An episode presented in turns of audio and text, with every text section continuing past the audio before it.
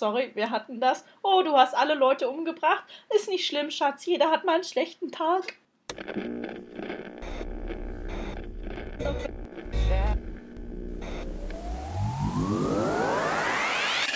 Hell yeah! Hell no!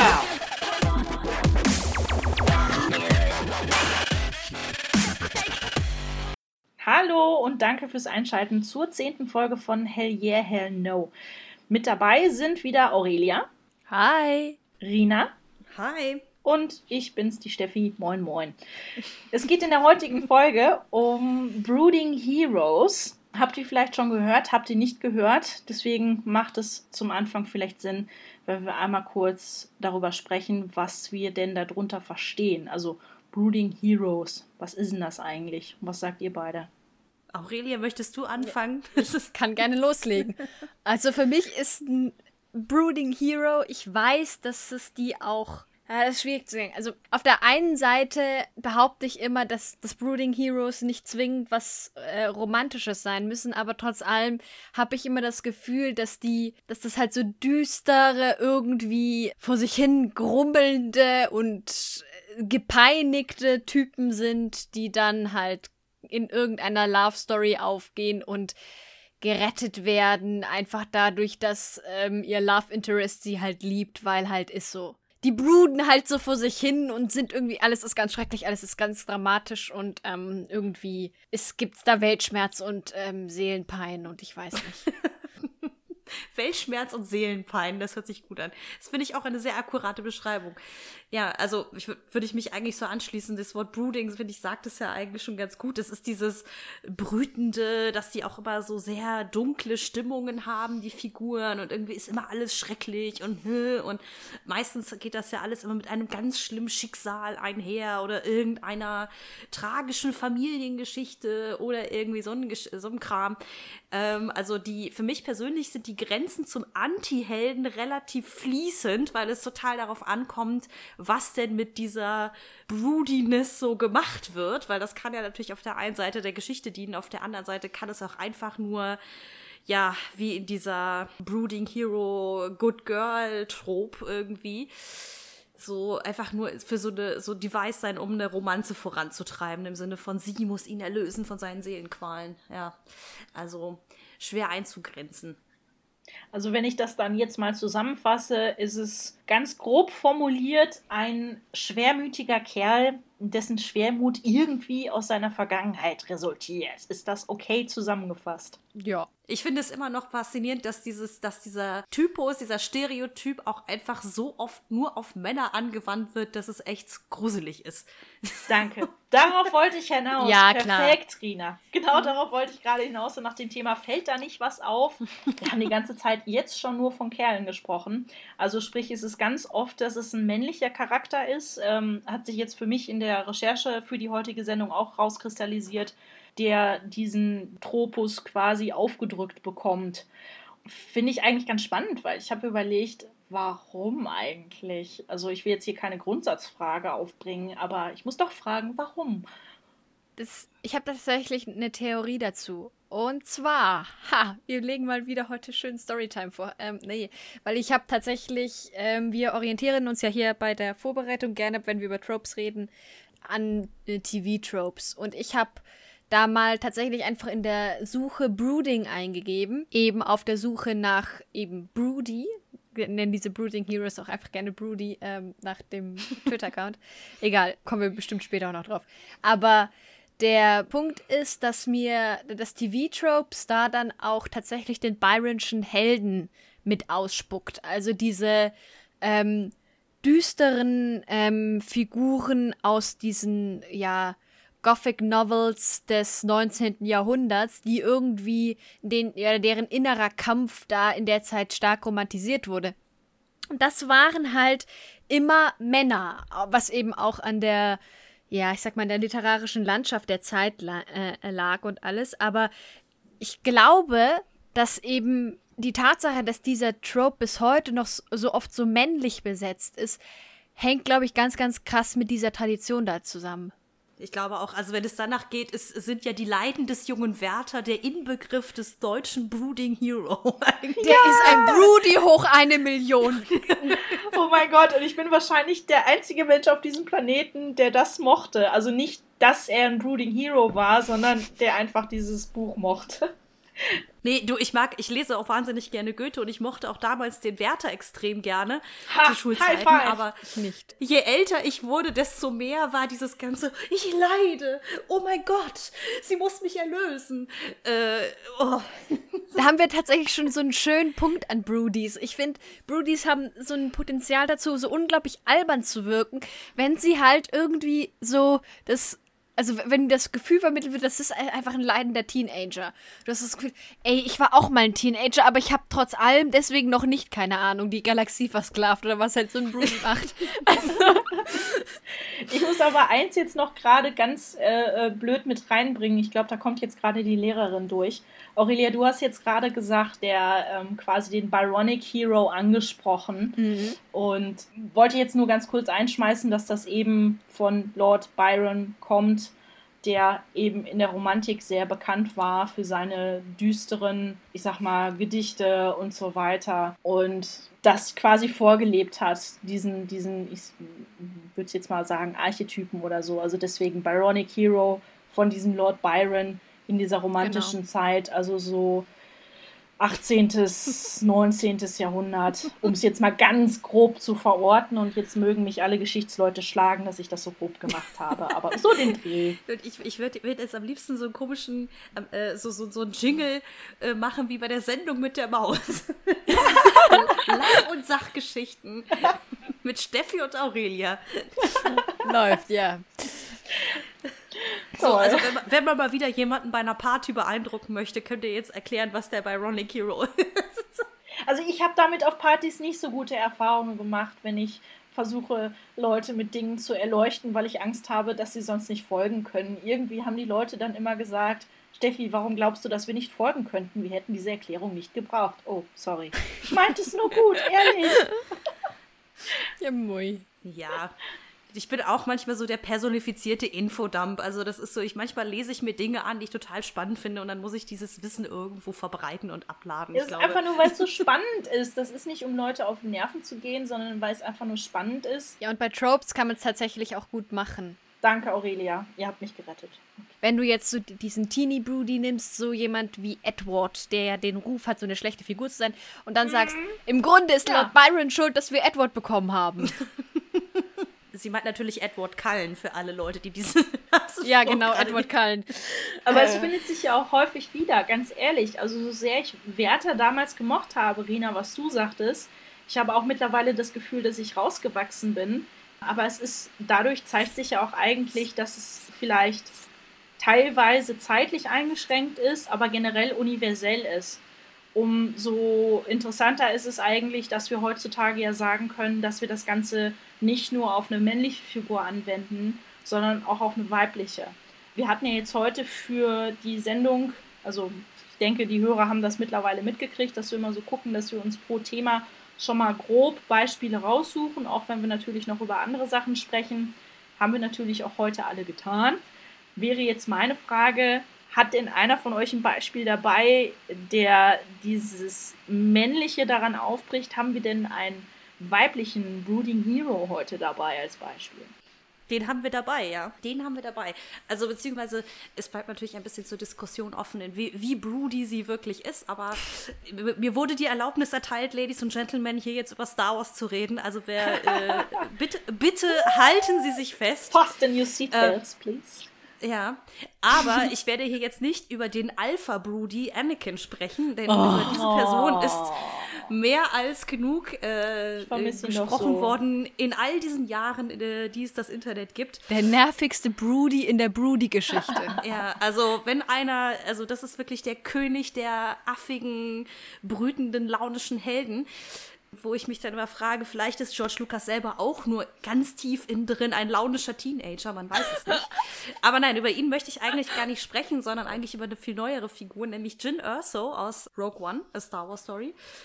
was ich an ihr halt sehr broody finde, in Anführungsstrichen, ist, sie hat halt auch diese typischen Charaktereigenschaften. Sie hat irgendwie die tragische Familiengeschichte. Sie ist eine Außenseiterin. Sie ist irgendwie leidet sie den ganzen Film über, über so Stimmungsschwankungen und hast, hat irgendwelche Vertrauensproblematiken mit irgendwelchen anderen Figuren und, und so weiter und so fort. Was, was ich finde, was halt auch so typisch für diese, für diese Art von Helden ist, ne? Dieses immer so, man traut halt irgendwie keinem über den Weg und, hm, und es ist ja auch alles schrecklich und ihr wollt mir ja eh alle nur irgendwie, äh, mich alle irgendwie umbringen oder mich benutzen und so weiter. Das kommt ja gerade in der ersten Hälfte des Filmes extrem viel vor, ne? dass sie halt von den Rebellen ähm, für einen Auftrag aus dem Gefängnis befreit wird, weil sie Kontakt hat zu einer, ich sag mal, terroristischen Untergruppierung der Rebellenallianz und sie dafür mit denen Kontakt herstellen muss. Und sie ist ja die ganze Zeit so, naja, ich mach das halt, weil äh, pff, ihr geht mir halt eh alle auf den Keks. Ähm, ja, das, das ist für mich, das ist. Höre ich da eine Spur der Herablassung? Na ja, ich weiß nicht, wie ich es sonst beschreiben kann, weil ich muss gestehen, ich habe persönlich ein bisschen meine Probleme mit dieser Figur, eben weil sie so ist. Weil diese, diese Launigkeit und dieses, diese, dieser Weltschmerz gepaart ist mit Passivität bei ihr. Nicht, dass ich den, also ich mochte den Film an sich ganz gerne, es ist eine ganz nett konzipierte Geschichte und so weiter, aber eigentlich wirklich Fahrt aufnimmt der erst so im letzten Drittel, wenn sie entscheidet zu handeln und eben nicht mehr die Brooding Heroine zu sein, also die launische Heldin. So, ab dem Punkt äh, find, äh, nimmt das Ganze ganz gut Fahrt auf. Und sie kann so ein bisschen aus dieser Rolle rausbrechen. Und ab da finde ich sie auch echt angenehm. Ich glaube, das Problem, was hier halt irgendwie ist, ich habe mich ein bisschen eingelesen nochmal im Vorfeld der Sendung, ist, dass einfach dieser Film an sich, also Rogue One jetzt, ähm, zu fast 40 Prozent neu gedreht wurde und sie eigentlich ganz klar als Anti-Heldin konzipiert war. Also mit dieser klaren Haltung, diese, dass sie äh, eigentlich eine, eine Rebellin ist und nicht nur im Sinne von, dass sie die Rebellen Rebellen unterstützt, sondern dass einfach sie gegen das gesamte System und gegen Menschen in jeder Art und Weise und Aliens sich auflehnt. Und dann durch diese ganzen Überarbeitungen das so ein bisschen wischiwaschi wurde irgendwann. Weil ich glaube, sie eigentlich aus ihr so ein bisschen so eine Batman-artige Figur machen wollten, so eine Alleingängerin, die halt irgendwie das große böse Imperium besiegen will. Aber das haben sie dann am Ende nicht mehr richtig durchgeholt. Deswegen, das ist meine persönliche Problematik mit diesem Charakter. Aber, um jetzt mal das Ganze zum Abschluss zu bringen, was ich auch an dem Film insgesamt ganz interessant finde, ist, wie sie, dass sie auch diesen Trope des Brooding Hero, dem ja normalerweise ein Good Girl entgegengesetzt wird, ne, im Fall Beispiel von Anakin wäre das Padme, ähm, dass sie hier halt gesagt haben, wir machen Jin Erso, die selber Brooding Hero ist, und dann haben wir Cassian Endor, der ein Rebellenspion ist, der auch ein Brooding Hero ist und die sich dann sozusagen selber zusammen irgendwie aus diesem Moloch irgendwie hochziehen. Also das, ne, dieses, sie haben beide diese Vertrauen. Sich gegenseitig anbruden. Sie bruden sich gegenseitig an, aber es geht Entschuldigung, das war eine Steinvorlage. Jetzt muss ich gerade mir vorstellen, wie zwei Grumpy Cats aufeinander hocken und einfach nur grumpy sind und am Ende rauskommt, sollen wir die Welt retten? Nee. Ja, aber es gibt ja dieses schöne Zitat aus dem Film, ähm, ich kenne es leider nur auf Englisch oder kann es auf Englisch besser abrufen, aber dass sie zu ihm sagt, Trust goes both ways. Also, dass sie lernen müssen, einander zu vertrauen und in dem Moment, in dem sie das tun, sind sie eben auch keine Brooding Heroes in dem Sinne mehr. Weil dieser ganze Film voll mit Broodiness ist, wenn ich mal an Cassians äh, Druiden da denke, K2SO, der ja nur auch eigentlich als äh, der Agrobot schlechthin durch die Welt läuft und jeden irgendwie töten möchte. Also das ist sehr viel Potenzial an Weltschmerz und Pein in diesem Film. Also ein kleiner, kleiner Marvin? Ein kleiner Marvin? Hieß der nicht so? Ich muss gerade überlegen. Doch, der hieß so. Douglas Adams. Per Anhalter durch die Galaxis. Ah, ja, doch, doch, doch. Der depressive Roboter. Ja, nee, K äh, K2SO ist ein bisschen aggressiver dabei, weil er ja immer so äh, passiv-aggressiv Jin zu verstehen gibt, dass er sie eigentlich gerne töten möchte und so. Ach du meine Güte. Ich muss den Film immer noch gucken, muss ich zu meiner Schande gestehen. Ich auch. Deswegen bin ich gerade, okay, ich bin vorgewarnt. Okay. Ähm, nee, es ist, also guckt guck ihn euch auf jeden Fall an. Also wie gesagt, ich, äh, ich mag diesen Film trotz allem extrem gerne okay, das, das, und das sage ich nicht nur, weil ich Fan dieses Fandoms bin, ich finde es auch echt spannend, wie sie halt diese Thematik des, des Weltschmerzes eben damit äh, aufgelockert haben, dass sie sich sozusagen gegenseitig aus diesem Schmerz befreien und eben nicht dieses Ich lass mich dich zu Tode lieben gemacht haben. Also, äh, weil es gibt, es gibt so, wenn ihr den Film irgendwann mal schaut, es gibt so ein, zwei Stellen zwischen Jin und Cassian, wo man sich denkt so, oh nein, nein, jetzt küssen sie sich. Ja, nein, doch nicht. also so ging das zumindest mir, als ich im Kino saß und dachte so, oh Gott sei Dank, Gott sei Dank, sie haben es nicht gemacht. Okay, also der Wonder Woman-Effekt, den ich hatte, der kam nicht, ja, das ist gut. Nein, Also ich liebe dich und am Ende. Puff, nein, da liebt sich keiner. Also, da, also nein, wirklich. Das finden sie alle Yes. scheiße. Ja, Endlich mal mehr Realismus. Ja, also ich meine, sagen wir mal so, das, ich finde es halt ganz spannend, weil das, glaube ich, das erste Mal ist, dass ich in diesem ganzen Star Wars-Universum auch das mal gesehen habe, dass auch die Rebellen, die ja eigentlich immer als die Guten etabliert waren, dass in dieser Rebellenallianz es durchaus Figuren gibt, die gar nicht gut sind. Und damit meine ich nicht ein, äh, ich bin Han Solo, ich bin, hab hier voll den Swag-Typen, ja, sondern Cassian zum Beispiel, der in den ersten drei Minuten oder was einen anderen Rebellenspion erschießt, weil das sonst, naja, komplizierter werden würde für ihn, sagen wir mal so. Dass der halt auch an sich Dreck am Stecken hat und ähm, sehr viel Leid über sich ergehen lassen musste, um an den Punkt zu kommen, wo er halt dann da in dem Film ist. Also, das macht das alles, wie gesagt, wenn man dieses ganze Franchise betrachtet, sehr, sehr viel spannender als ich bin Anakin Skywalker und keiner hat mich lieb. Aber was ich jetzt gerade ganz witzig finde, ähm, so zwei Broodies, die sich halt anbruden und irgendwie zusammen sind, da musste ich jetzt gerade ganz krass auch an äh, Zuko aus der Avatar-Serie denken. Yes. Da ist der Ja, wieder, da ja. ist der wieder. ja. Ja, wir sind ja alle Zuko-Fans, äh, weil Zuko sowieso den besten Redemption-Arc überhaupt hat. Ähm, naja, worauf ich gerade hinaus will. Zuko ist ja auch sehr, sehr broody und ähm, ich will meine Ehre wiederherstellen und irgendwie Anerkennung und alles ist, ach, alles ist scheiße und mein Vater respektiert mich nicht und Daddy ist höchst und ach, ich weiß nicht alles. Jedenfalls, er broodet da ja die ganze Serie so ziemlich vor sich hin und das, ich fand ähm, das sehr schön. Der hat an einem Punkt, das ist nur ein paar Folgen, dass das wirklich auch erzählt wird, aber der hat ja eine Weile dann eine Freundin. Und die ist genauso negativ drauf wie er. Und die beiden, und ist auch so sehr, sehr broody. Und die beiden haben halt dann auch so ein paar wunderbar fantastische Szenen, wo die sich dann, wo die gemeinsam am Strand sitzen und er schenkt ihr eine Muschel. Sie so, ja, hier, ich schenk dir eine Muschel. So, was soll ich damit? Ja, sie ist schön. Äh, ja, was soll ich damit? Und sowas. Und wo die halt also diese, diese merkwürdige Broodiness auch dann eben für so, ja, eben bewusst für Witz benutzt wird, um das halt auch irgendwie wieder zu parodieren, weil halt die, die, die Serie auch Suko die ganze Zeit als Broody behandelt. Wobei ich bei Suko noch dazu sagen möchte, dass bei ihm die Broodiness äh, vielschichtiger ist als ähm, bei manchen Broodies, die ich sonst erlebt habe irgendwo. Einer der Gründe, warum ich die Drehbücher auch so genial finde bei Avatar, weil im Prinzip gibt es grob zwei Schichten bei ihm, warum er so broody ist. Vordergründig denkt er, er muss seine Ehre wiederherstellen und es seinem Vater wieder recht machen. Auf der anderen Seite oder generell geht es eigentlich viel tiefer, nämlich dass, Achtung Spoiler, äh, sein Vater seine Mutter umgebracht hat, zu der er immer eine wesentlich bessere Beziehung hatte als zu seinem Vater. Und er quasi versucht, seine Aufmerksamkeit zu bekommen, weil er der einzig verbliebene Elternteil ist. Ähm, ich finde das psychologisch ungeheuer interessant. Also er hat viele Punkte in meinen Augen verdrängt und durch diese ganze Redemption Arc quasi, die ganze Reise, die er unternimmt, begreift er, dass er in, in wesentlich mehr Punkten als diese bloße Ehrgeschichte schwermütig ist und es für ihn dann nötig wird, sich daraus zu befreien. Und was auch dann letzten Endes zu seiner Änderung führt und auch zu den Taten, die er dann vollbringt, nämlich dass er sich entscheidet, nach und nach dem Avatar zu helfen, bis er sich quasi offiziell auf seine Seite schlägt und Mhm. sagt, ich kämpfe jetzt mit dir und nicht gegen dich. Komplett. Ja. wo ihr das gerade so anschneidet, ne? Vielleicht seid ihr ja derselben Meinung wie ich oder vielleicht auch nicht, keine Ahnung. Ich hau einfach mal meine Theorie raus. Also, weil Mach, wir ich, beißen nicht. Meistens. Hau raus. also, weil ich glaube halt auch dieses, wie wir ja schon gesagt haben, dieses, wenn es um Brooding Heroes geht, es gibt immer also eine ganz, ein ganz, ganz hohes Potenzial, dass das total affig wird irgendwann. Und ich glaube, das hängt extrem damit zusammen, wie gut man als Betrachter, als Leser, als äh, Zuschauer, in, wie auch immer, man die Gründe für diese Broodiness nachvollziehen kann. Ja.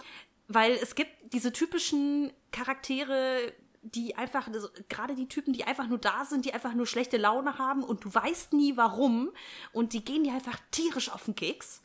Und es gibt diese Charaktere wie Suko oder ich sag jetzt auch mal wie ein, äh, äh, wie ein Batman oder andere, wo, wo einfach das, der Grund für diese, für dieses Brooding, für diese Broodiness ja der, der Motor der Handlung ist. Und dann geht's dir auch nicht auf den Keks, sondern es geht ja darum, dann diesen Weltschmerz oder diese Pein oder warum immer, was auch immer der Auslöser war, zu behandeln und äh, im besten Falle aufzulösen. Ja, ganz genau. Es ist, mein, vielleicht sollten wir es hier auch noch mal kurz klarstellen, weil also ich zumindest, ich liebe auch Broodies ein Stück weit. Also ich bin ein großer Fan von, keine Ahnung, den Broodies in, im Dragon Age Franchise. Das, das ist alles super. Der Knackpunkt ist halt, wenn die, die müssen eine, eine sehr gute Motivationen, sehr gute Hintergründe gegeben bekommen. Mein Anakin ist Broody, weil er Anakin ist. Ich weiß nicht. Es, the plot said so. Ja, der, der Plot said so und irgendwie, ja, klar, schwere Kindheit, also, aber er ist irgendwie, er benimmt sich halt, also da, wo er besonders broody ist, ist er einfach ein Teenager, den irgendwie niemand mal erzieht. Und dann denkst du, ja, komm, krieg dich wieder ein. So, das ist, das, das ist halt, sind halt, der hat ganz, ganz schwache Gründe irgendwie so für seine Broodiness oder die werden ganz, ganz schwach vermittelt. Das ist so etwas, ja, das funktioniert halt vorne und hinten nicht. Und Suko. Ja, und die Spitze ist auch so heftig, ne? Entschuldige, dass ich dich unterbreche, aber er, es läuft ja, es wird ja damit begründet, dass er so ist, wie er ist um die Brücke zu schaffen dafür, dass er Darth Vader wird. Und das sind halt auch solche Punkte, wo ich halt auch gedacht habe, ich kann das nicht so ernst nehmen, dass du deswegen Darth Vader wirst. Weil das ist jetzt überspitzt ausgedrückt, aber ich habe das Gefühl, dass quasi ein Teenager plötzlich einen Amoklauf gemacht hat und dann war er Darth Vader aber ja. irgendwie eine Nachvollziehbarkeit, ähm, dass das so tief geht. Ja. Natürlich hat er schlimme Dinge erlebt. Die hat mir da irgendwie gefehlt. Ich meine, die hatten drei verdammte Filme Zeit, das zu erzählen und trotzdem. Ja, und stattdessen haben sie diese seltsamen dümmliche Love Story reingebracht. Also danke, genau darauf wollte ich hinaus. Lassen wir das. Ja, Anakin ist ein kompletten zweiten Film sparen können. Ja, ich, ich weiß auch bis heute nicht, warum bei Anakin. Ich meine, es wird extra etabliert, dass der Junge ein Sklave war, ja. Aber nein, dass seine Mutter stirbt, das ist natürlich der ja. absolute Ka Katapult für für seine Moodiness. Nein. Äh, genau, der ist halt aber so ein Allround-Unfall für schlechte Begründungen. Es ist halt wirklich das Anakin. Ich habe diesen, also wie gesagt, ich habe ja diesen Film erst letztes Jahr gesehen und äh, oder diese Filme vielmehr habt ihr erst letztes Jahr gesehen und heißt, ey, wie, wie kommt man auf den Scheiß, dass das gute Begründungen dafür sind, dass Anakin ist, wie er ist? Aber im Gegensatz dazu, um jetzt noch mal ganz kurz den Bogen zu Suko zu schlagen, Suko kriegt halt ist im Grunde genauso drauf wie Anakin vom Prinzip her, zumindest erste Staffel Suko. Aber ja. er hat halt gute Gründe und diese guten Gründe werden die ganze Zeit kommuniziert. Ich meine, das ist auch eine Serie, funktioniert in der Erzählweise anders als Filme, aber das ist auch innerhalb der ersten paar Folgen von ähm, Avatar absolut klar. Deswegen, äh, das, du, du musst halt da, da richtig an Material unterbuttern, damit ein Broody nicht albern ist. Ja, vor allen Dingen, damit auch eigentlich dann ein potenzieller Love Interest nicht notwendig ist in dem Sinne. Ja. Also ich, ich als ich auch auf TV Tropes sich mal noch ein bisschen schlau gemacht habe über das ganze Ding, ich war echt schockiert darüber, dass es überhaupt ein Ding ist anscheinend. Diese Brooding Hero versus äh, Gentle Good Girl Geschichte. Echt? Und das ist auch unfassbar viele Anime anscheinend gibt, in denen das vorkommt, wie mir dann hinterher auffiel. Ja, grundsätzlich, ich habe das Gefühl, das kommt gefühlt überall vor. Das ist dieses klassische Bad Boy-Ding. Ja, es ist halt aber auch ein guter Trope für eine Love Story, seien wir ehrlich. Ja, genau. Das ist, das ist typische Grundlage für Bad Boy-Stuff. Das unterstützt halt dieses Love Conquers All-Motiv. Also. Ja, genau. Richtig, total realistisch. Ja, mhm, genau. nicht realistisch, aber es ist halt ein, so, so ein schönes Kitschmotiv. Damit kriegst du halt leicht die richtigen Knöpfe gedrückt. Also. Ich war jetzt auch nur sarkastisch. Nee, ich weiß nur, mich hat's halt nicht gewundert, so. Ja, ich, ich glaube, weil ich, ich selber umgehe diesen Trope so gut ich kann, weil ich habe ich hab überhaupt nichts gegen Anti-Helden, um Gottes Willen. Eine gute Anti-Helden-Geschichte kann im Zweifelsfall sogar tausendmal geiler sein, als die über den Knight in Shining Armor. Ja, also der, der, der Held, der alles hinkriegt. Aber, aber dieses, der eine muss den anderen mit seiner Liebe erlösen, das ist so, Oh, das, ja, da, nee, da bin ich Das irgendwie. ist so Diana und Steve mäßig. Wir hatten das. Mir fällt gerade ein, das ultimative Broody-Beispiel für eine ganze Filmreihe, in der der Broody mehr reist als der Knight in Shining Armor und außerdem auch noch zum Villain wird und volle Ladung vor sich hin, ja, halt brütet, sind die Torfilme. Loki ist ein Mega-Broody und halt, Ja. aber und sehr, dadurch, durch seine Broodiness halt sehr viel interessanter, als das Tor je sein könnte. Ja, aber es- da finde ich, haben sie witzigerweise halt dieses Brütende mit einer gewissen Prise Humor Ja. kombiniert. Das macht ihn halt ertragbar. Stell dir mal vor, Loki würde die ganze Zeit eine lange Fresse ziehen. Ja, also der sagt schon oft genug so, nee, ich bin ja nur adoptiert. Aber stell dir mal vor, das wäre die ganze Zeit so. Das, den würdest du ja nicht aushalten. Den hältst du auch kaum aus. Oder er würde sagen, ich finde mich selber total scheiße und, und, und ich mache nichts und sonst was. Er findet sich ja dabei, er hat ja noch diese charmant überzogene Selbstüberzeugung an sich, wo ja auch dieser Humor mit reinspielt oder daraus Mhm. resultiert. Also, was du sagtest, dadurch wird es ja dann Ja, auch ein bisschen erträglicher. Absolut. Aber, aber ich wette, ihr beide habt noch andere Beispiele für äh, vor sich hin brütende, schlecht gelaunte. Ja, also wenn wir schon über Teenager geredet haben, dann mache ich vielleicht gerade einfach mal weiter. Weil es ist, wir kommen nicht drum rum. Weil die Mother of Broodies ist für mich halt einfach das gesamte Young Adult Genre.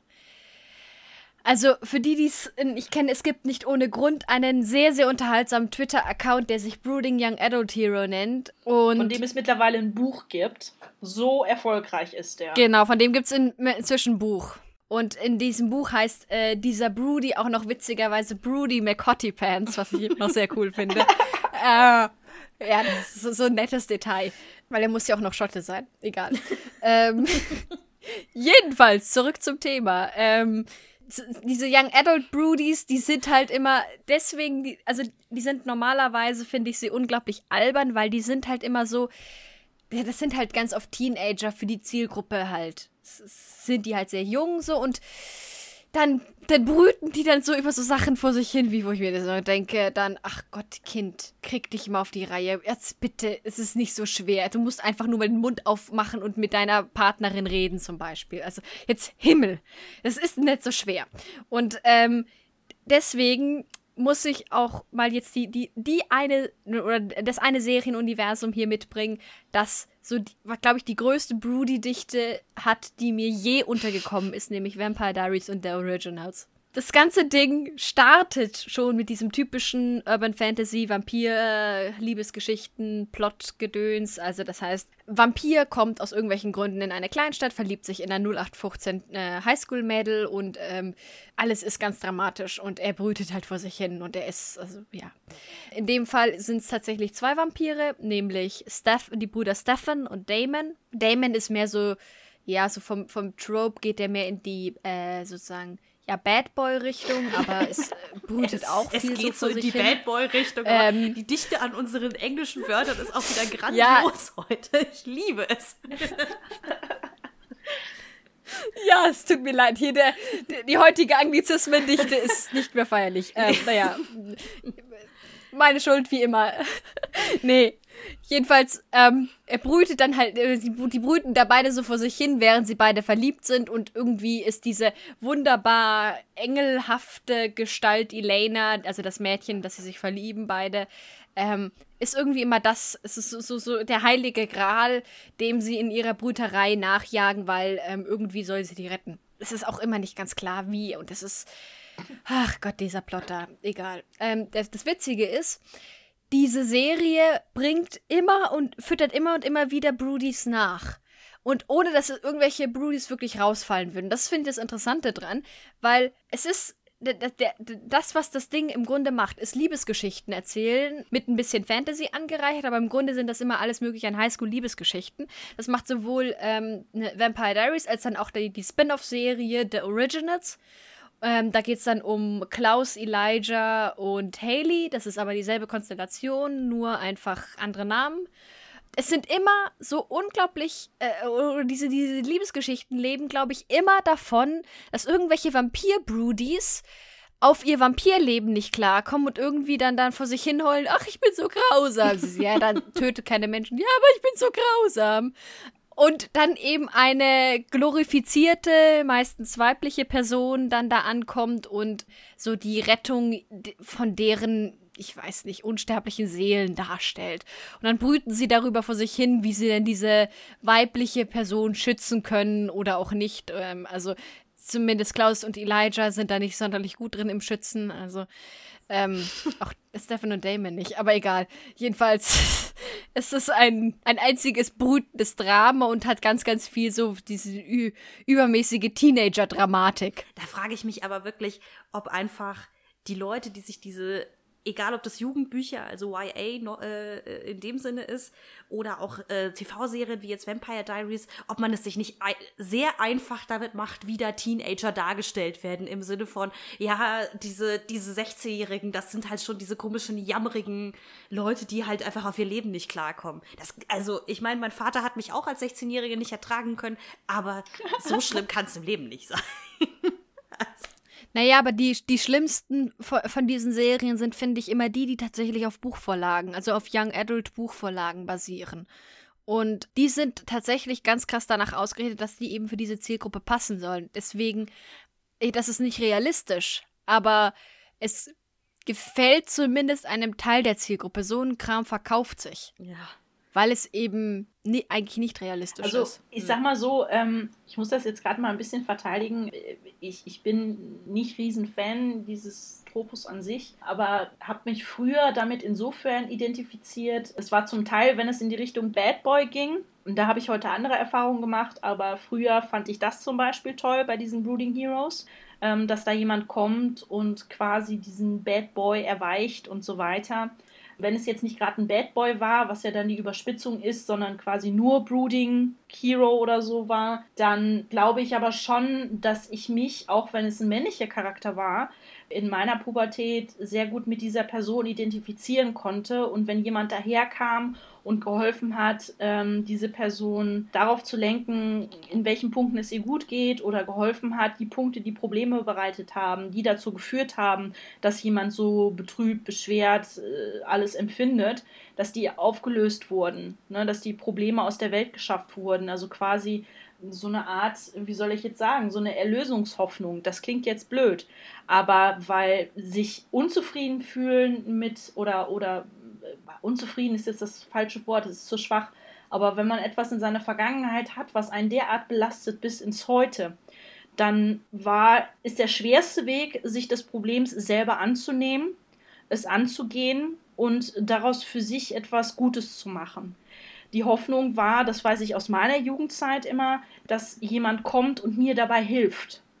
Und das erfüllt dieser Brooding Tropus in meinen Augen gut, dass man diesen Erlösungscharakter hat, diese Hoffnung auf, es kann besser werden, vielleicht braucht es nur eine andere Person, die dir hilft, aber es ist zu schaffen und du kannst dabei noch ein Held werden, was Gutes tun, wie auch immer den Plot vorantreiben, etc. pp. Na, ähm, also insofern ähm, kann ich das, finde ich, ganz, ganz gut nachvollziehen. Und das, finde ich, ist der positive Aspekt daran. Es gibt natürlich auch zu viel des Guten, wo es dann ins Lächerliche reingeht, finde ich. Aber das wäre jetzt so ein Punkt, den ich gut und nachvollziehbar an diesem Tropos finde. Ich wollte gerade sagen, mein, selbst wenn es lächerlich ist, ab und zu mal, das ist, ähm, oder wenn es dann, weil es übermäßig kitschig äh, zum Beispiel wird, lächerlich ist. Im Grunde ist gerade dieser Brooding Hero, Gentle Girl äh, Trope, der eben so voraussieht, dass da eben ein brütender Held rumsitzt und ähm, irgendwie halt brütet und dann kommt eine ja, ein, ein, ein, ein einfach nur lieber Love Interest an und ist einfach nur dadurch, dass diese Person lieb ist und zuhört, rettet dann eben so diesen brütenden Helden aus seiner Brüterei. Das ist ja im Grunde ein zutiefst positiver Trope, der eben so einfach mit so einer gewissen Naivität dann eben so drauf hofft, ja, einmal, du bist mit deinen Problemen nicht allein ähm, und natürlich auch eine ne sehr, sehr schöne, also wenn es gut gemacht ist, eine ne sehr, sehr schöne Geschichte davon erzählen kann, wie sich zwei Menschen in einer Beziehung öffnen. Und dass das halt auch einfach gut funktioniert, wundert mich gar nicht. Wie gesagt, ich mag den Trope durchaus auch, wenn er gut gemacht ist. Er wirkt dann halt nur, wenn er so ein bisschen, also so gerade so ein Tick drüber ist. Es ist, glaube eine schwierige Balance. Wenn es äh, gerade so diese, diese Balance gerade ein bisschen kippt, dann wirkt er halt ganz schnell so mega albern, dass du dir noch denkst, oh bitte. Ja, ich glaube, das hängt auch ganz viel davon ab, wie, wie gut diese, dieses Gentle Girl, in Anführungsstrichen, wie gut das auch beleuchtet ist. Weil eine Geschichte darüber zu erzählen, wie Menschen sich dabei helfen, gemeinsam ein Problem zu bewältigen, würde ich auch sofort unterschreiben, dass es etwas absolut Positives ist. Abgesehen davon, dass ich gerade gemerkt habe, während Steffi erzählt hat, dass ich anscheinend weird as fuck war in meiner Jugend, weil ich immer so Sachen gelesen habe mit irgendwelchen astrophysischen Hintergründen, die also eigentlich mal Galaxien jenseits meines eigentlichen Horizontes waren. Aber nee, aber dieses, dieses grundsätzliche Ding, ähm, sich jemandem, also zu lernen, sich jemandem anzuvertrauen, gemeinsam ein Problem zu bewältigen, dass das erzählt wird, finde ich total positiv. Absolut. Es kommt nur echt darauf an, wie einseitig diese ganze Geschichte wird, weil das ist manchmal zum Beispiel in den Anime, ich kann jetzt leider keinen ad hoc so benennen, aber das, was mir im Kopf ist, ist es halt oft so, dass du dann das Brüten des männlichen Helden sehr dominant ist und sie ist eigentlich nur gut und nur nett und total perfekt und äh, dann, dann, dann wird das alles so, so sehr. Äh, der Tiefgang ist halt leider nicht vorhanden. Ja, ja wenn es auf der Oberfläche bleibt, vor allen Dingen, das ist ja auch ähm, grundsätzlich so ein Ding, dieses Liebe löst alles, ähm, was ja gerade schon angeklungen ist, finde ich auch, dass das Gut, das mag jetzt auch an mir liegen, dass ich einfach davon zu viel gesehen und gehört habe, aber dieses eine, eine Beziehung zwischen Mann und Frau rettet alles, kann nee. ich einfach, ich kann es ich kann's nicht mehr hören. I'm so sorry, ich kann es einfach nicht mehr abhaben, weil grundsätzlich, das ist jetzt ein bisschen eine andere Geschichte, spielte aber rein, vermisse ich Geschichten von starken Freundschaften. Und hier muss ich auch wieder auf Suko zurückkommen aus Avatar, denn es ist Gott sei Dank nicht seine Freundin, mm. die ihn darauf bringt, sich zu ändern. Es sind die Dinge, die er erlebt, die er sieht, die ihn ins Grübeln bringen und wo weitere Gedankengänge von seinem Onkel angestoßen werden. So, und das mm. hat nichts mit einer Liebesbeziehung zu tun, ja. sondern genau. ist eine Freundschaft. Ich meine, nur weil du verwandt bist, musst du nicht befreundet sein. Die beiden sind für mich beides verwandt und befreundet. Gut, bei dem Onkel kommt noch dazu, dass er quasi so eine Art Vaterersatz ist, aber whatever. Sie sind befreundet und der Onkel hilft Suko Dinge zu sehen, ohne in seine Persönlichkeit ad hoc einzugreifen in Form von Befehlen und ihm das Gefühl zu geben, du bist scheiße, sondern er sagt, hast du schon mal da und darüber nachgedacht und lässt ihn mit diesen Gedanken alleine in der Hoffnung, dass er für sich die guten Taten daraus zieht, die er sich von seinem Neffen wünscht. Und das passiert tatsächlich irgendwann auch, weil er natürlich auch alt und weise das irgendwie schon geahnt hat, natürlich. Aber ähm, so, und das ist für mich auch ein schönes Beispiel zu sehen, wo es nicht nur über diese Beziehungsschiene ist, dieses Küsschen hier und vielleicht ein bisschen mehr als Küsschen und dann ist alles überwunden und mir geht's total toll, sondern ähm, dass auf eine sehr trotzdem intime Art und Weise es ohne die Liebeskiste funktioniert dass jemand ähm, die Sachen, die ihm aus der Vergangenheit nachhängen, überwinden kann. Oh, da, darf ich, darf ich, darf ich eine Sache? Oh, da. bitte. weil, weil, weil, während du geredet hast, von wegen auch mit Freundschaften und so weiter, da, da habe ich gar nicht drüber nachgedacht, weil dieses Genre eigentlich normalerweise nicht das ist, worüber wir sprechen. Aber habt ihr beide schon mal von dem Musical Wicked gehört? Gehört, ja. Okay, dann, ähm, es gibt ein Musical mit dem Titel Wicked, das beziehungsweise eigentlich basiert es auf einer Romanvorlage und das Ganze bedient sich halt des, ähm, des Ursprungsbuches des, hier, wie heißt er, der Zauberer von Oz. So. Wobei Wicked die Geschichte der bösen Hexe des Westens erzählt, warum die überhaupt böse geworden ist. So. Daraus ist dann halt irgendwann später mal ein sehr viel populäreres Musical entstanden ich will gar nicht zu sehen die Details äh, des Musicals an sich äh, aus, ausführen, wie das jetzt umgesetzt worden ist und so weiter. Aber was ich da halt schön finde, man hat auf der einen Seite die böse Hexe des Westens, genannt Elphaba, und man hat die gute Hexe des Nordens, ist sie, glaube ich, Glinda. Und es wird quasi die Geschichte von, von, von, der, von der bösen Hexe wird daran erzählt, wie sich diese Freundschaft zwischen den beiden entwickelt. Und ähm, sie haben das so ein bisschen aufgezogen im Sinne von, dass bei ähm, der bösen Hexe, die hat ja die grüne Haut, falls ihr euch erinnert, dass die für diese grüne Haut auch immer diskriminiert wird und deswegen natürlich so eine gewisse Abneigung gegen ihre Mitmenschen pflegt.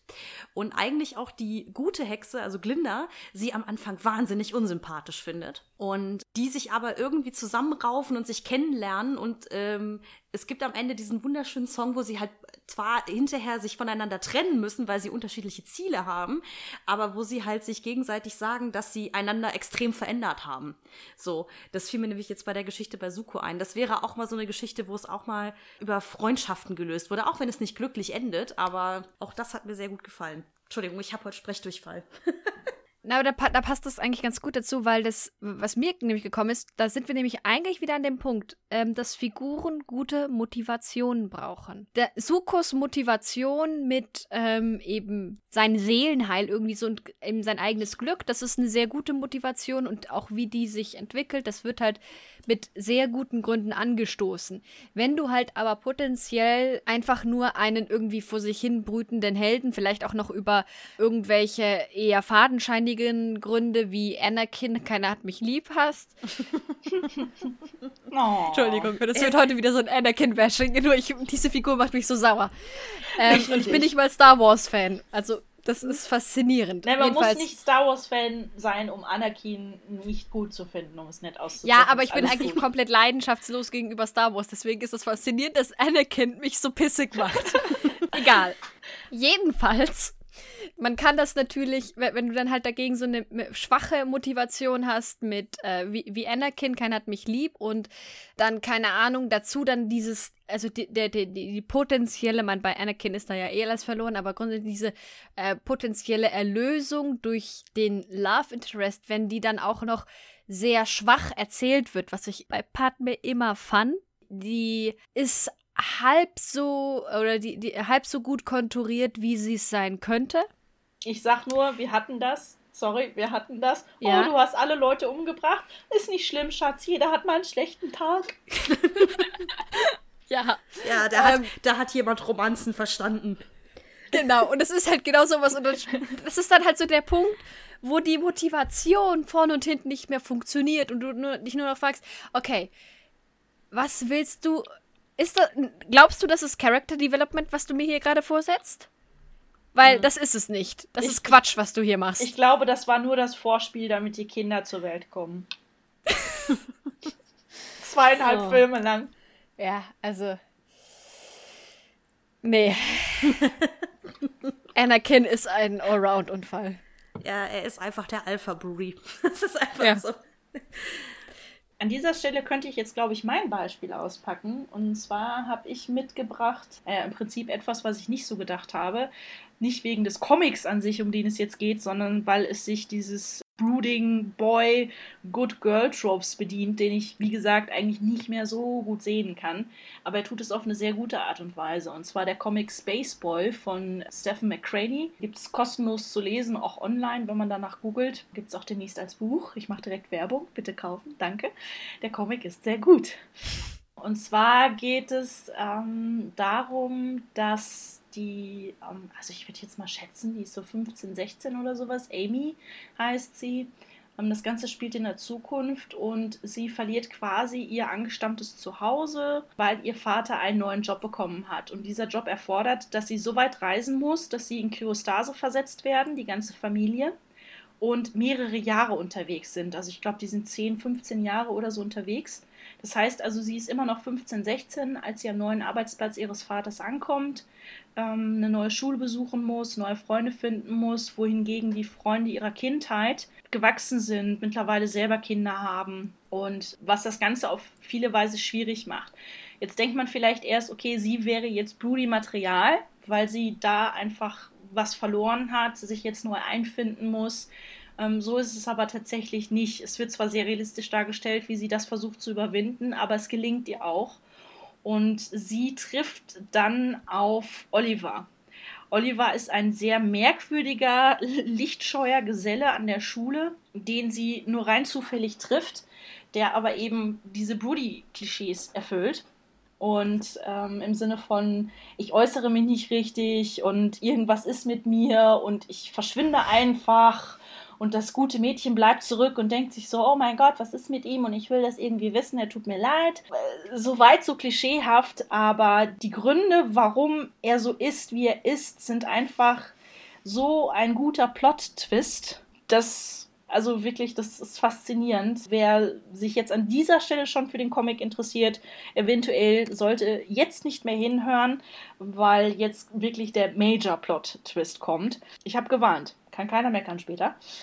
Und zwar ist er deswegen so abweisend, weil er Teil eines Experimentes ist, das aus der Not heraus geboren worden ist. Er ist an Bord eines Schiffes gewesen, das auch sehr viele Lichtjahre außerhalb dieses Planeten unterwegs ist, auf dem er sich jetzt eigentlich gerade befindet.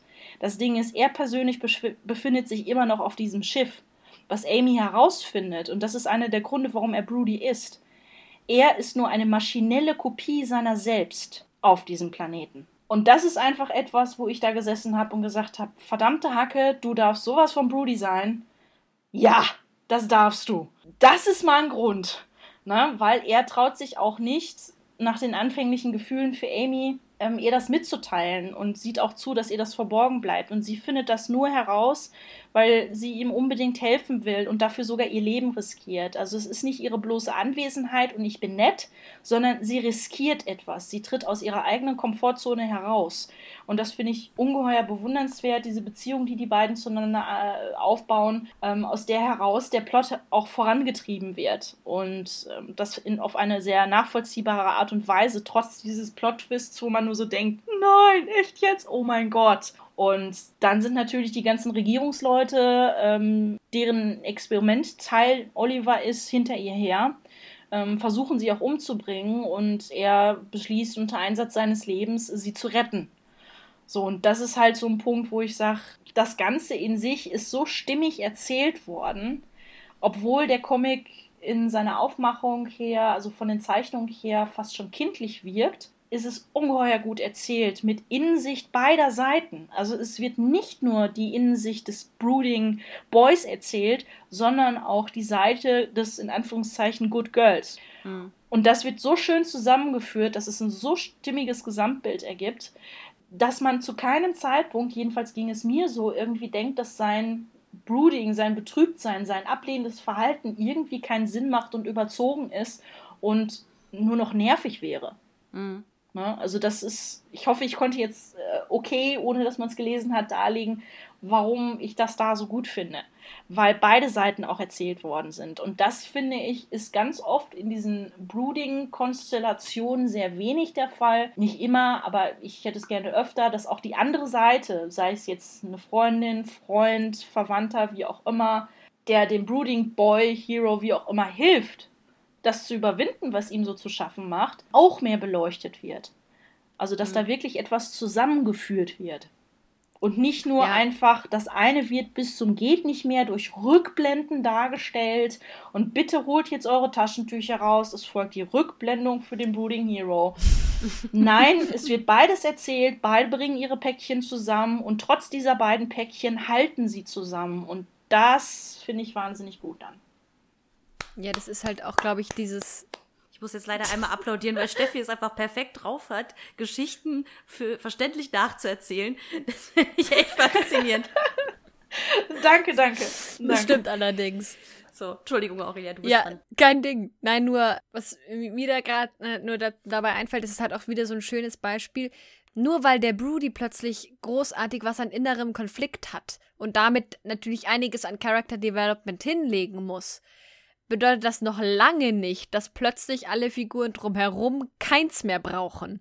Und ich habe so das Gefühl, dass ganz oft, wenn so ein Broody zum Einsatz kommt, gerade eben bei diesem kitschigen Liebesgeschichten oder Jugendgedöns so, dann ist halt so das rundherum, ja, es existiert. Vor allen Dingen, wenn man jetzt diese Konstellation nimmt, die Steffi gerade beschrieben hat, wenn es auch Junge und Mädchen sind oder Mann und Frau, dass sie auch oft dann überhaupt keine mhm. Fehler hat. Sie ist einfach nur gut sie ist halt. Ihr Fehler ist Clumsiness, äh, den Dings, äh, Tollpatschigkeit. Ja, und damit hast du quasi gerade Sailor Moon zusammengefasst, wenn du dann Tuxedo Mask und Sailor Moon nimmst. Aber, äh, weil da ist ihr einziger Fehler nämlich genau das, dass sie weinerlich und clumsy ist. Aber diese Vorstellung, dass sie einfach aus reiner Herzensgüte, weil sie ein Engel auf Erden ist, ihm hilft, ist es totaler Quatsch. Sondern sie hat ja, es muss ja auch einen Grund geben, warum sie ihn sympathisch findet, was sie in ihm sieht. Sie muss auch irgendetwas haben aus ihrer eigenen Vergangenheit, das ihr hilft, Empathie für ihn zu entwickeln.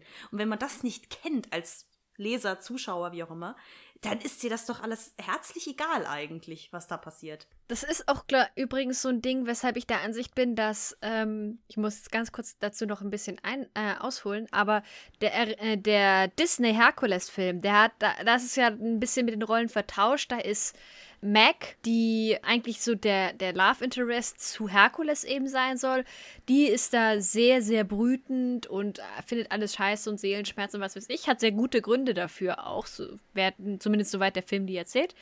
Und da ist tatsächlich, hast du genau das, nur dass der Held halt derjenige ist, der so uninteressant ist, weil er halt irgendwie, ja, so nichts ist so, so dünn, also so, so, so äh, charakterlich so dünn ist und halt eben keine Moti ernsthaften Motivationen hat. Mhm.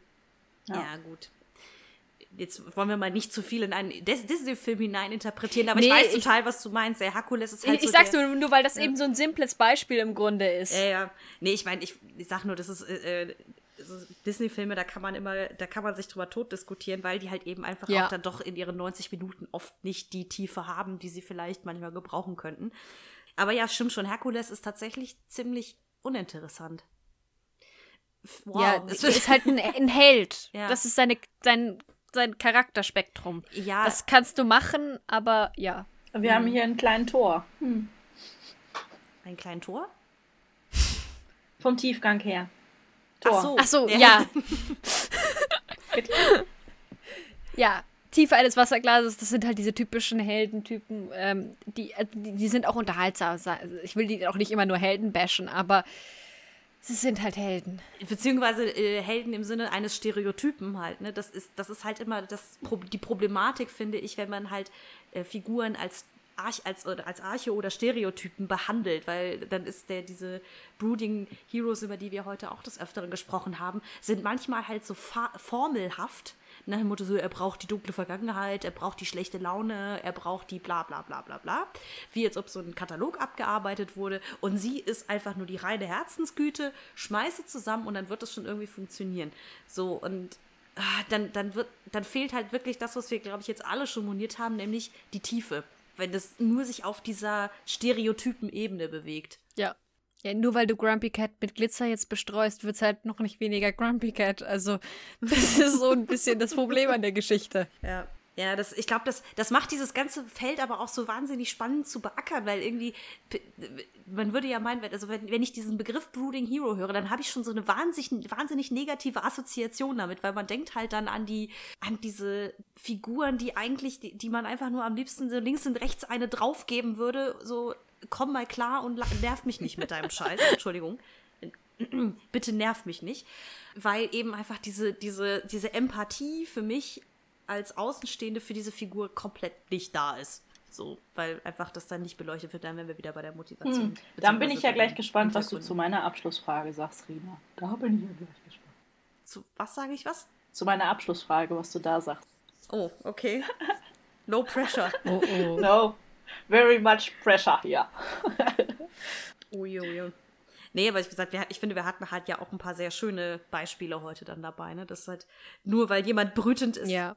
Mein Broody kann ja auch sehr gut laufen. Nur wenn er halt schlecht läuft, dann ist es halt gleich so ein Totalausfall, habe ich immer so das Gefühl. Und dann hat man halt eben diese Totalausfälle schneller präsent. Ja, und das Schlimme ist vor allen Dingen, finde ich jetzt persönlich, je schlechter der Brooding Hero ist, desto mehr ist er nach Schema F mhm. desto beliebiger wird er und es läuft aber halt auch, muss man dazu dann auch sagen. Nur das finde ich schade. Da würde ich mir mehr Mut, was wir hatten, zu Tiefgang wünschen, zu mehr andersartigen Beziehungen, wie er das Ganze überwindet oder sie. Ne? Also das vor allen Dingen auch mehr Mut, da auch mal Frauenfiguren zu zeigen, weil warum verdammte Hacke sollten jetzt nur Männer, nur weil die Literaturgeschichte das irgendwie so vorgelebt hat, äh, da vor sich hin bruden. Das können auch sehr gut Frauen sein. Es geht ja nicht um das Geschlecht, sondern es geht darum, dass da etwas in der Vergangenheit ist, über das sie eben die ganze Zeit mhm. brüten. Ne? So. Ja, nee, ja, und vor genau. allen Dingen auch mal Mut in der Art und Weise, wie das Ganze angegangen wird eben nicht durch, äh, dass dadurch, dass eine andere Figur auftaucht und dich zu Tode liebt, sondern dass es auch in der Beziehung zu einer oder mehreren anderen Figuren sich anders entwickeln kann oder auch alleine. Keine Ahnung. Oder dass auch einfach ja. Brooding nicht nur sein muss, ich sitze in der Gegend rum und äh, ziehe ein langes Gesicht, sondern dass es auch sich anders äußern kann oder anders überwunden wird. Also das, dieses Formelhafte begegnet einem so oft, habe ich das Gefühl, dass ich es dann immer schon so, oh nee, ey. Wirklich, wenn auf einem Klappentext auf einem Buch steht, so Name eines Mädchens ist irgendwas, dann traf sie den mysteriösen XY. Da bin ich schon raus. so dieses, oh. Also das ist genau wieder das. Da, da sind wir wieder bei, im Grunde auch so mit dem, was wir jetzt hier gerade auch beschreiben, denke ich wieder bei den, ja, bei den Extremen, die wir jetzt hier schon die ganze Zeit immer und immer wieder angesprochen haben. Nämlich jemand wie Suko, bei dem dieser Trope sich ja durchaus findet, aber der dann eben noch, also wo einmal neue Elemente dazukommen und der halt aber auch vernünftig gemacht ist. Auf der einen Seite und dann eben halt jemand wie Anakin auf der anderen, der das alles nicht bekommt und dementsprechend halt so ganz, ganz schrecklich wirkt und so, also ja, wie ein bockiger Teenager. Genau, auf, auf einer Skala von 1 bis Anakin. wie viel genau. Brooding Hero bist du? Oh Gott, äh, das hier wird, glaube ich, so ein Anakin-Rant. Ähm, also, oder beziehungsweise können wir diese Folge am Schluss dann Anakin-Rant nennen oder sowas. Äh, ja. Das Schöne, das Schöne ist aber, finde ich, äh, Aurelia, du sagst, dass dir Star Wars herrlich am Arsch vorbeigeht. Ich bin seit 20 Jahren in diesem Fandom unterwegs und wir können uns trotzdem darauf verständigen, dass er nervt. Ja. Das finde ich großartig. Ja. Einigen wir uns aber noch auf eine Sache. Ich werde mich weigern, Anakin auf das Cover dieser Folge zu bringen. Nein, um Gottes Willen. Nein. Schade. Das wäre doch eigentlich jetzt noch die Fortsetzung. Wir hatten hier schon mal Jar Jar Binks auf dem Cover, das habe ich ja erfolgreich durchgedrückt. Yay. Äh. Nein, dieses Mal wirst du nicht erfolgreich sein. Verdammt. Ich weigere mich. Ich weigere Verdammt. mich. Verdammt. Mal gucken, ist ja denn, ich habe keine anderen Alternativen. Aber ich glaube, wir haben heute genug Beispiele zusammen. Ja, ich hoffe, es war für jeden hier was dabei. Dann würde ich das Ganze jetzt auch hier beschließen mhm. mit der Schlussfrage, nämlich. Oh Gott, oh Gott. Ich habe imaginärer Angst. Trommelwirbel. Keine Angst. Niemand beißt, meistens nicht. Alles gut. Und zwar, welche Figur, egal ob aus Film, Fernsehen oder aus einem Buch, Comic, was auch immer, hätte eurer Ansicht nach ein bisschen mehr Broody vertragen, um realistischer zu wirken? Ach du Scheiße. äh, wow, okay. Oh, oh. Oh, das war knifflig, weil weniger Broody geht ja immer. ja, weniger Broody geht eigentlich wirklich immer. Aber mehr Broody. Weil auch vor allem äh, dann, wenn, also wie gesagt, ich mag Broodies, aber ich mag sie vor allem in bestimmten Plotkonstellationen und da braucht es dann eben schon ein Broody, damit dieser Plot funktioniert. Deswegen sind jetzt alle Beispiele, die mir so einfallen, da sind schon so Oberbroodies unterwegs, das geht nicht noch mehr Broody, das, oh nein. Soll ich dann vielleicht mal mein Beispiel schon mal raushauen als Orientierung?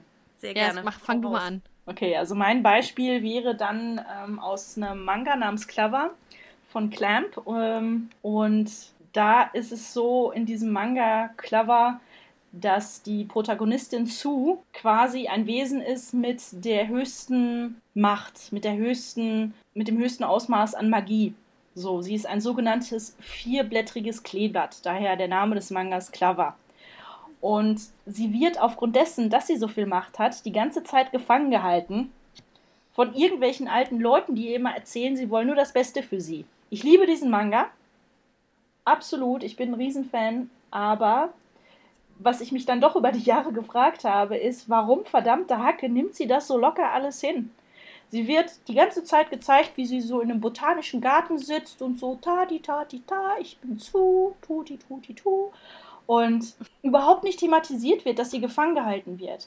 Es wird nicht ihre Vergangenheit beleuchtet, gar nichts. Sie wird da gefangen gehalten und ja, sie, sie nimmt nach außen hin ein bisschen Kontakt auf, aber das auch nicht aus irgendeiner Wut oder Traurigkeit heraus, sondern einfach mal, das kommt so rüber, so nach dem Thema, ach, versuchen wir es mal, gucken wir mal, was so passiert.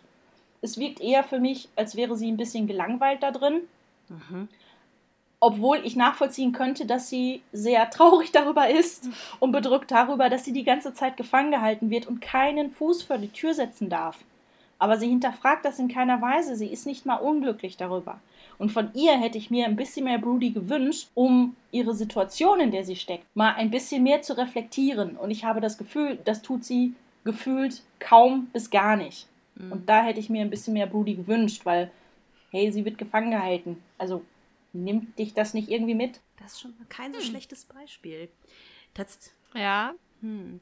Tatsächlich, während du jetzt gesprochen hast, hast du was, Aurelia, oder willst du Nee, mach du mal. Ich bin noch am überlegen. Ich habe jetzt tatsächlich gerade, glaube ich, zwei Beispiele. Ich bin mir noch nicht sicher, was besser ist. Ja, ich. Mach du mal. Ja, ich, ähm, ich, ich, ich muss mir jetzt ein bisschen aus den Fingern ziehen. Das gebe ich ganz offen zu. Aber ich glaube, welche Figur auch ein bisschen mehr brütenden Weltschmerz verdient hätte, beziehungsweise die Tatsache, dass man ihn beleuchtet ist. Surprise, surprise, Prinzessin Leia. Uh. Weil es gibt, dies, es gibt so ein wahnsinnig schönes Meme, wo sie einfach drauf zu sehen ist und darüber steht, was ihr eigentlich alles widerfahren ist und sie das super locker wegsteckt oder drunter einfach nur steht, you Skywalker boys are weak as shit. So. Ja. ähm, und es wird langsam jetzt mit der Übernahme durch Disney und dem dadurch damit einhergehenden neuen Kanon auch an Büchern und Comics ein bisschen mehr auf sie geschaut, aber trotzdem finde ich, ist sie immer noch dieses äh, Rollenmodell der, der Anführerin, an der eigentlich alles irgendwie abprallt. Also mich würde das wahnsinnig faszinieren, wenn man sich ein bisschen mehr damit beschäftigt, wie krass das eigentlich für die gewesen sein muss. Ich meine, eigentlich hat da jemand ihren kompletten Heimatplaneten weggesprengt, ja. Alle Menschen, die sie je gekannt hat, ja, sind so von jetzt auf gleich weg. Und das wird halt nie wirklich thematisiert was das mit jemandem machen kann oder beziehungsweise mit dieser Figur.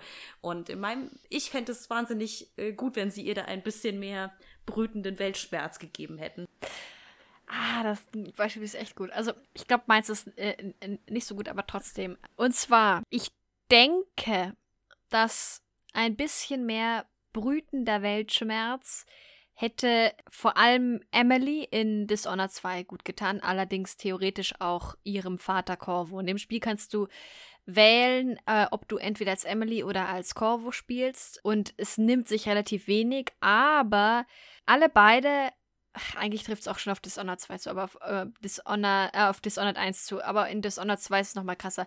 Beide haben sie eigentlich so ein bisschen eben diese düstere Vergangenheit und alles ist ganz schrecklich. Emily wird mal kurzzeitig als Kind gefangen gehalten und also erlebt ein paar turbulente Wochen, in denen ihre, na, nach der Ermordung ihrer Mutter, ist nämlich eine Kaiserin, gedöns und alles und alles dramatisch. Und es hat mich immer irritiert, dass in Dishonored 2, besonders Emily, das alles scheinbar ganz locker weggesteckt hat und sie auch alles andere, was ihr in dem Spiel dann in dem zweiten Teil passiert, ganz locker wegsteckt. Und es verwirrt mich so ein bisschen. Ich glaube, da hätte es einfach so, so in einem, einer Art Character Development hätte so ein bisschen mehr Broodiness der Figur durchaus gut getan. Ja, sehr schön. Ja. Dann haben wir doch drei Antworten zusammen. Ja, yes. Ja, Diesmal nicht alles kaputt, alles wie immer. Na toll. Also alles schön, ausnahmsweise. Sie haben die Kurve noch bekommen, ähm, ja. Yes. Ja. Dann würde ich sagen, ähm, im Namen von uns dreien, vielen, vielen Dank fürs Einschalten. Und wir freuen uns über Kommentare auf Twitter, auf Facebook, iTunes etc. pp. Auf dem Blog natürlich auch unter hellyeahhellno.de. Und ja, dann würde ich sagen, bis zum nächsten Mal. Ciao. Tschüss. Tschüss.